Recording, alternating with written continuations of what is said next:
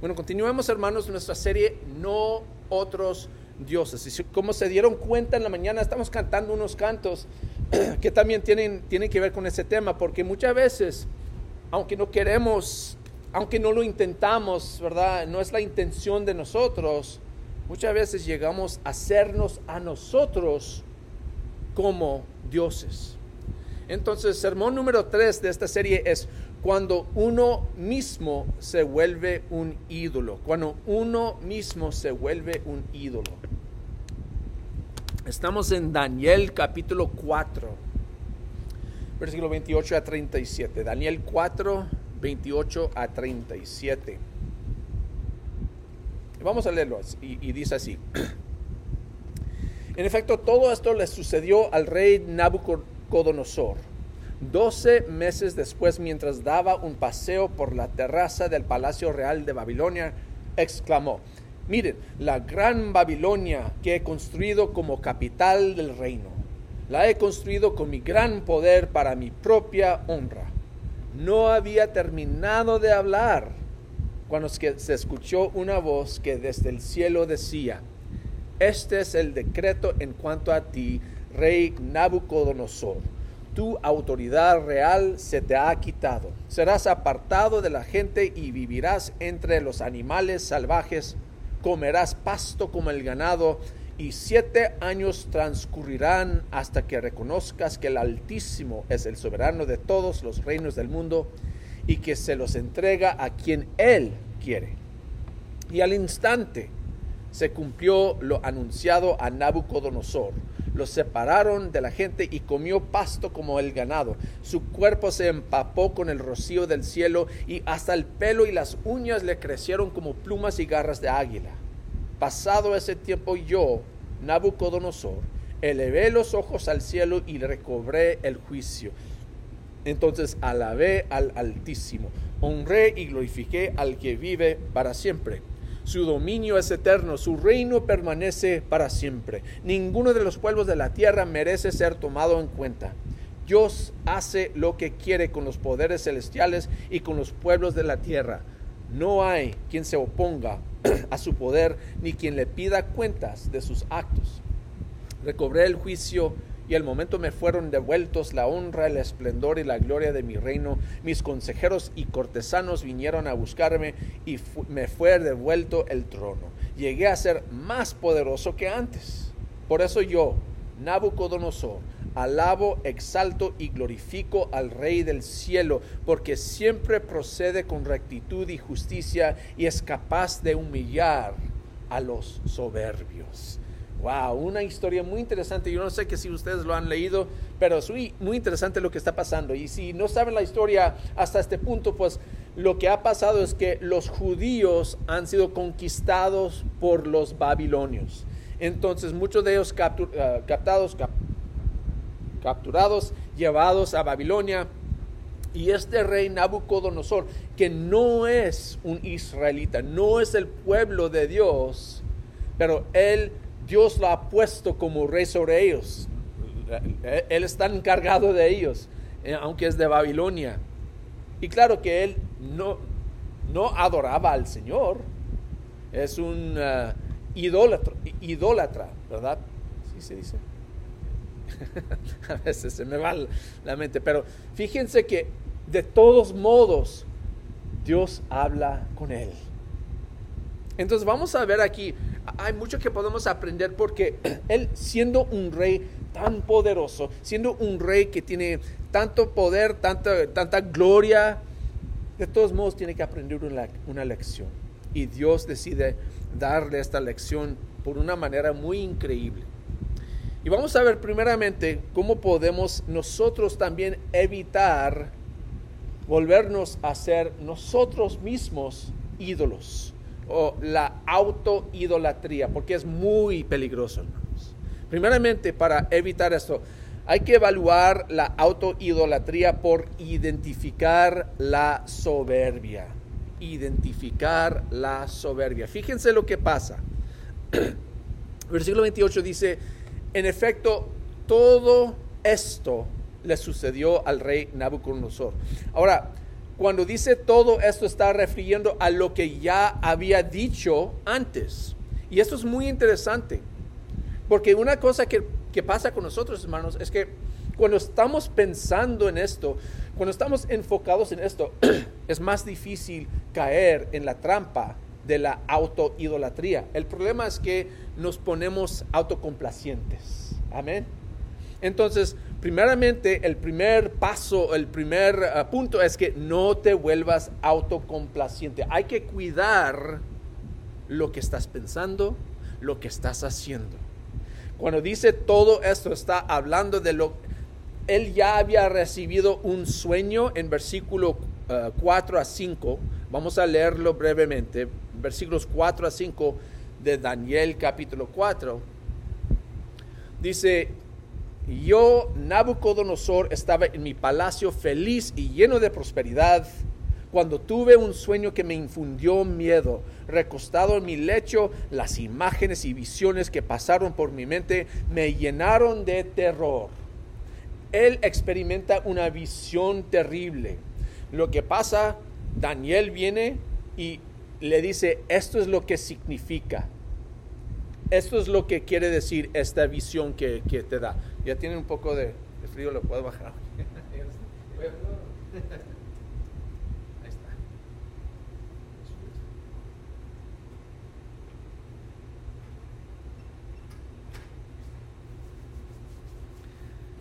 No, quiero que se congelen aquí. Entonces, él recibe esta visión, este sueño de, parte de Dios, que es un aviso. Dios dice, oye, te vas a enaltecer y cuando lo haces, vas a ser castigado. Y no vamos a, leer todo eso porque toma mucho tiempo, pero les, les, ruego, les invito a leerlo en sus casas, esta visión que recibió Nabucodonosor. El punto es que cuando llegamos aquí a versículo 28 y 29, fíjense lo que dice. En efecto, todo esto lo sucedió, versículo 29, 12 meses después. Un año después. Entonces, Nabucodonosor, Nabucodonosor, lo vamos a llamar Nabu. El rey Nabu recibe esta visión que es un aviso, oye, hay que tener cuidado, hay que cuidar cómo piensas, hay que cuidarte porque eres muy orgulloso, fíjate bien, pero no le pasa nada por un año. Entonces, ¿qué le pasa?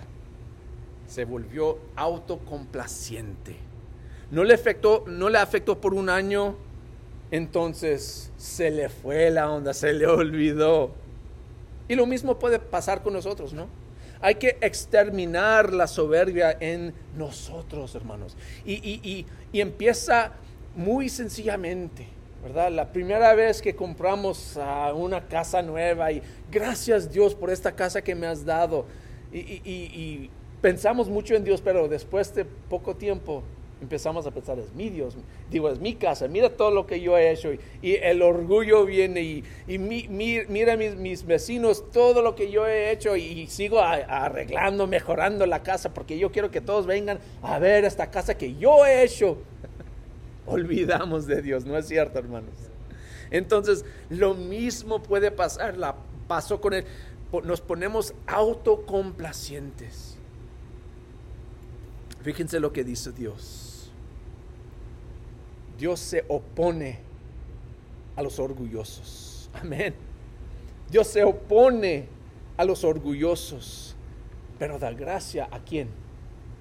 A los humildes. Santiago 5, 6. Digo 4, 6. Santiago capítulo 4, versículo 6. Dios se opone a los orgullosos, pero da gracia a los humildes hay otro proverbio que habla, ese versículo sale de un proverbio capítulo 3. En Proverbios capítulo 6, versículos 16 a 17, también habla de cosas que, que el Señor aborrece.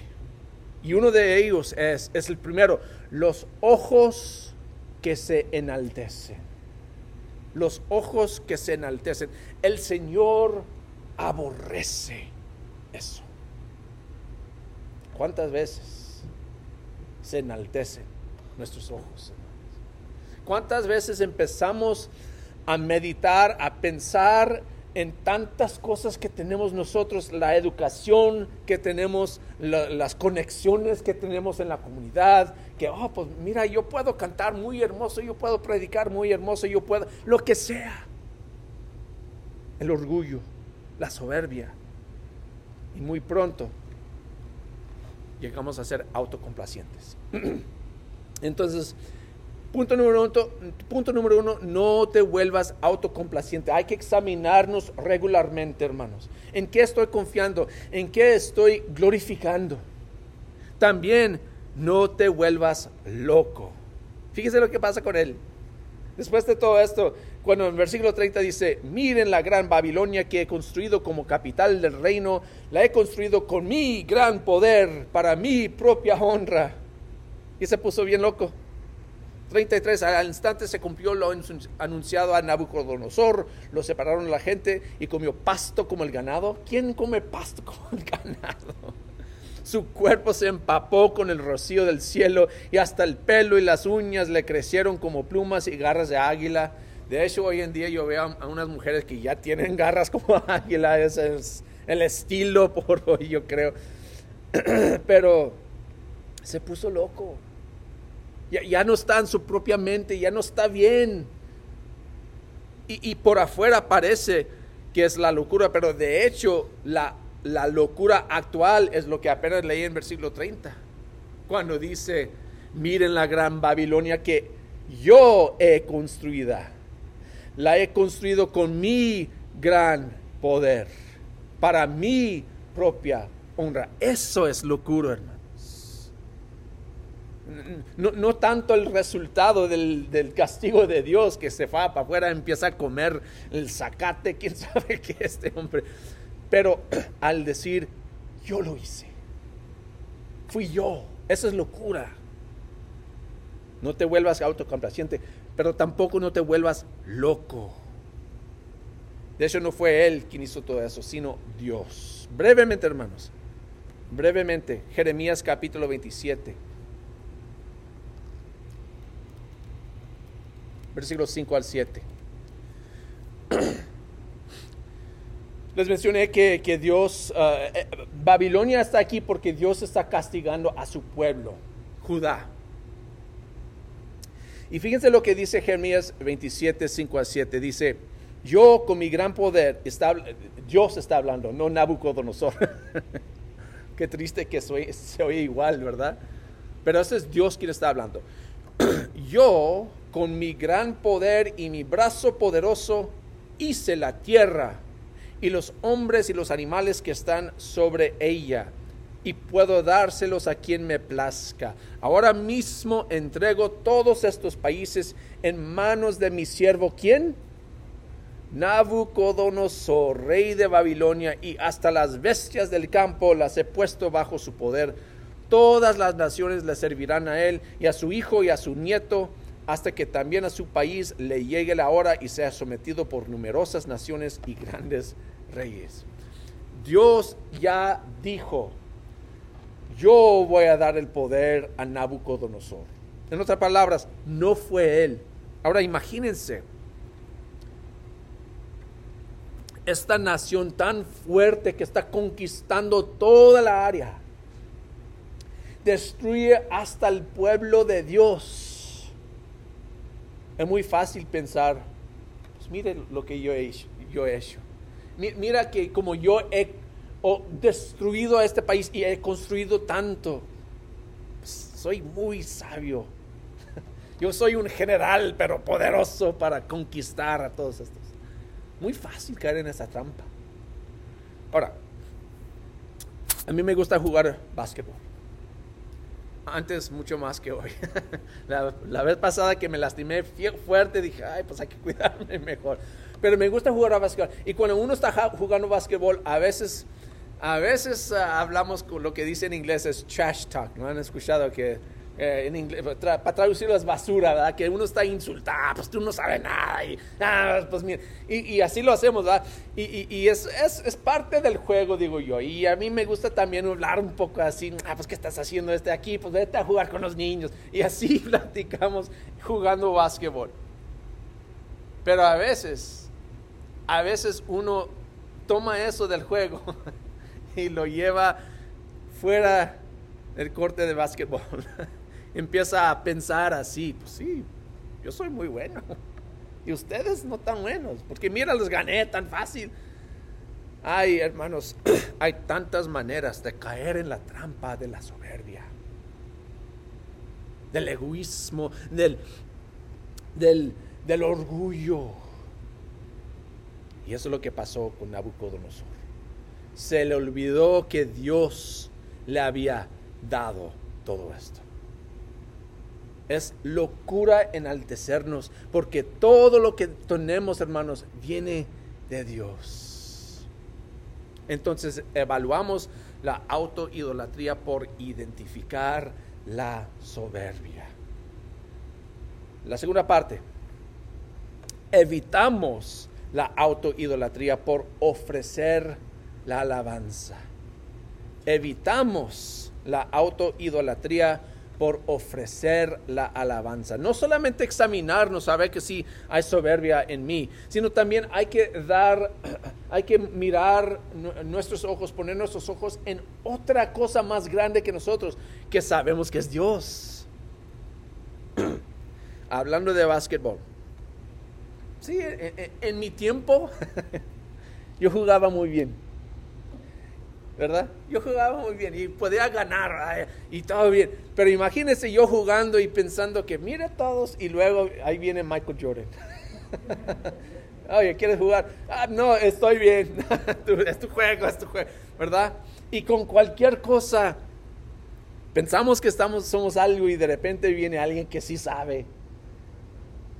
Dios es mejor que nosotros. Dios es más grande que nosotros, hermanos. Y, a veces olvidamos eso y empezamos a pensar que no soy tan malo. Y luego viene Dios y dice, oye, ¿qué dijiste? Nada, nada. Entonces es mejor, es mejor alabarle a Él, hermanos. Primero, antes de que venga el Señor. Porque a fuerzas vamos a alabarle cuando llegue. No porque Él nos está forzando, porque no podemos hacer otro. Tenemos que alabar a Dios al ver su grandeza, su gloria. Y eso es lo que hace Nabucodonosor.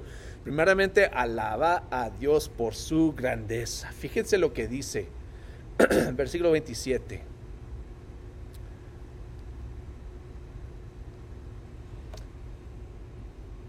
Uh, me perdí.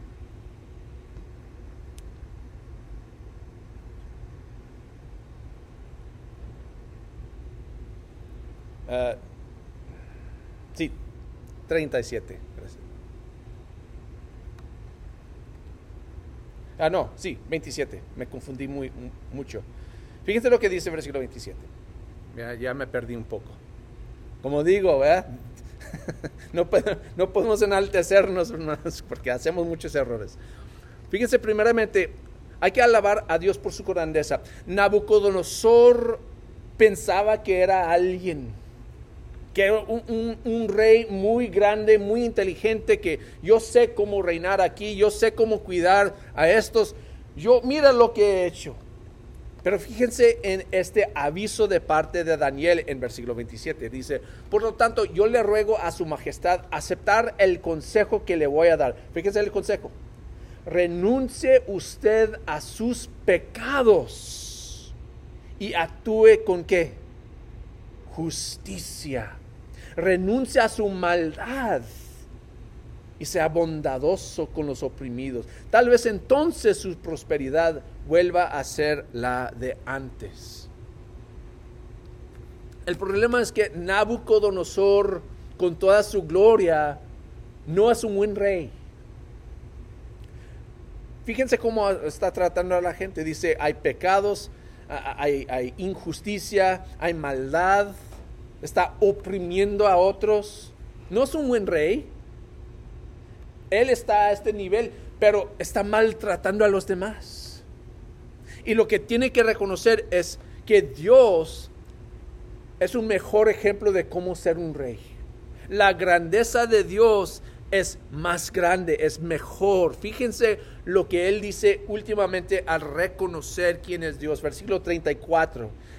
Pasado ese tiempo yo, Nabucodonosor, elevé los ojos al cielo. Otra vez. Antes estaba fijado en él mismo, en su poder, en lo que él ha hecho. Ahora elevó sus ojos al cielo. Y dice, y dice, y recobré el juicio. Entonces alabé al Altísimo, honré y glorifiqué al que vive para siempre. Su dominio es eterno, su reino permanece para siempre. Ninguno de los pueblos de la tierra merece ser tomado en cuenta. Dios hace lo que quiere con los poderes celestiales y con los pueblos de la tierra. No hay quien se oponga a su poder ni quien le pida cuentas de sus actos. Primeramente reconocer la grandeza de Dios ahorita vamos a hablar de su bondad, pero no estamos hablando de su bondad en este momento, simplemente su grandeza. Dios es poderoso. Dice su dominio es que eterno. Su reino permanece para siempre. Cuando yo pienso que estoy a este nivel, miro a Dios y mi nivel se baja. Reconozco que Dios está más alto. No sé si ustedes, a, ustedes les gusta subir las montañas y caminar por allí, escalar y todo, pero a mí me gusta, como he mencionado varias veces. Pero lo que pasa a veces, esto es, tan interesante, cuando uno está, escalando una montaña y está subiendo, pues ahí está, ahí está el sumo allí, ahorita voy a llevar. Y, y uno está ahí abajo y está caminando, subiendo para arriba. Al llegar arriba, ¿qué le pasa? hay más, hay más. Sube uno y llega a este nivel y luego cuando está subiendo, ay, todavía hay más allá. ok, bueno, ahora sí, ahí está el sumo, ahí está el, el cenit, ¿verdad? Y ahí voy, y llego allí y todavía hay más, como que no puedo ver, no puedo ver por, por donde yo estoy, no puedo ver la altura de la montaña. Así como Dios, hermano aunque pienso que estoy en cierto nivel, ay, voy, yo soy muy bien. Dios está tan más grande que ni podemos imaginar. La altura, la grandeza de Dios. Para evitar la autoidolatría, hermanos, hay que alabarle a Él. Engrandecer su nombre, reconocer que tan grande es Él. ¿Cuánto de nosotros puede producir algo simplemente por decir que exista? Nadie. Dios dijo, yo quiero luz. De nada, de nada salió. Nosotros tal vez podemos entrar en un cuarto y tenemos una máquina que prende la luz. No es lo mismo, porque que ya existía. Dios creó de nada todo el universo. Si quieren empezar, hermanos, a alabar a Dios por su grandeza, si quieren empezar, tal vez han olvidado como me ha pasado a mí, esta noche, esta misma noche, ojalá, tal vez va a haber ah, nubes, es otro problema. si no hay nubes, pueden salir para afuera en la noche y mirar las estrellas. Empiezan a contar las estrellas. Tal vez van a llegar a 100, 200, 500 no, es, no van a contar todas las estrellas, hermanos. Y fíjense, como he mencionado, y me encanta esto, todas las estrellas que podemos ver con nuestros ojos solamente pertenecen a nuestra galaxia. Y hay billones de galaxias. Dios creó esto. Simplemente, simplemente por decir que exista sea y seco. Ahí está. Es un Dios grande. Amén. Es un Dios grande. Es un Dios que merece alabanza. Claro que sí. Ni estamos hablando de la segunda parte que ahora vamos a hablar de esa parte. Hay que alabar a Dios por su grandeza simplemente porque Él es grande. Pero Él merece aún más alabanza porque no solo es grande, sino es bondadoso. Eso es triste. Eso es triste que vemos a veces personas que son muy fuertes, tal vez poderosos en este mundo, y se aprovechan de su poder para menospreciar a los demás, para maltratar, insultar a otros. Dios tiene todo poder, todo derecho para maltratar, menospreciar, destruirnos por nuestros pecados. Amén. Pero no lo hace. ¿Por qué? Porque no solo es grande, sino también es bondadoso. Fíjese lo que pasa con Nabucodonosor. Después de siete años de este sufrimiento que ni podemos entender ni imaginar, después de ser humillado de una forma que ni podemos comprender, versículo 36. Al mirar otra vez a Dios, al reconocer la grandeza de Dios, dice, recobré el juicio y al momento me fueron devueltos la honra, el esplendor y la gloria de mi reino. Eso es bastante allí. Dios dice, ok, ¿aprendiste bien? Sí, sí, sí, sí, Señor, tú eres Dios. Ok, te voy a devolver todo. Wow. eso es maravilloso, pero fíjate, no se acabó. Dice, mis consejeros y cortesanos vinieron a buscarme y me fue devuelto el trono. Fíjese, llegué a ser, ¿qué?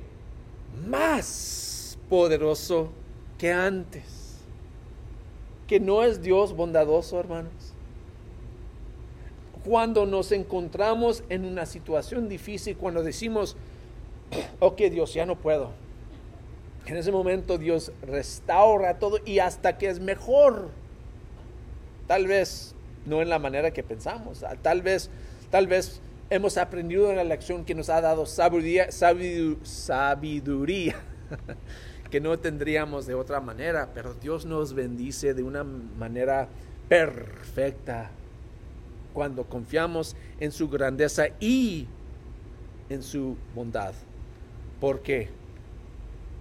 Versículo 37.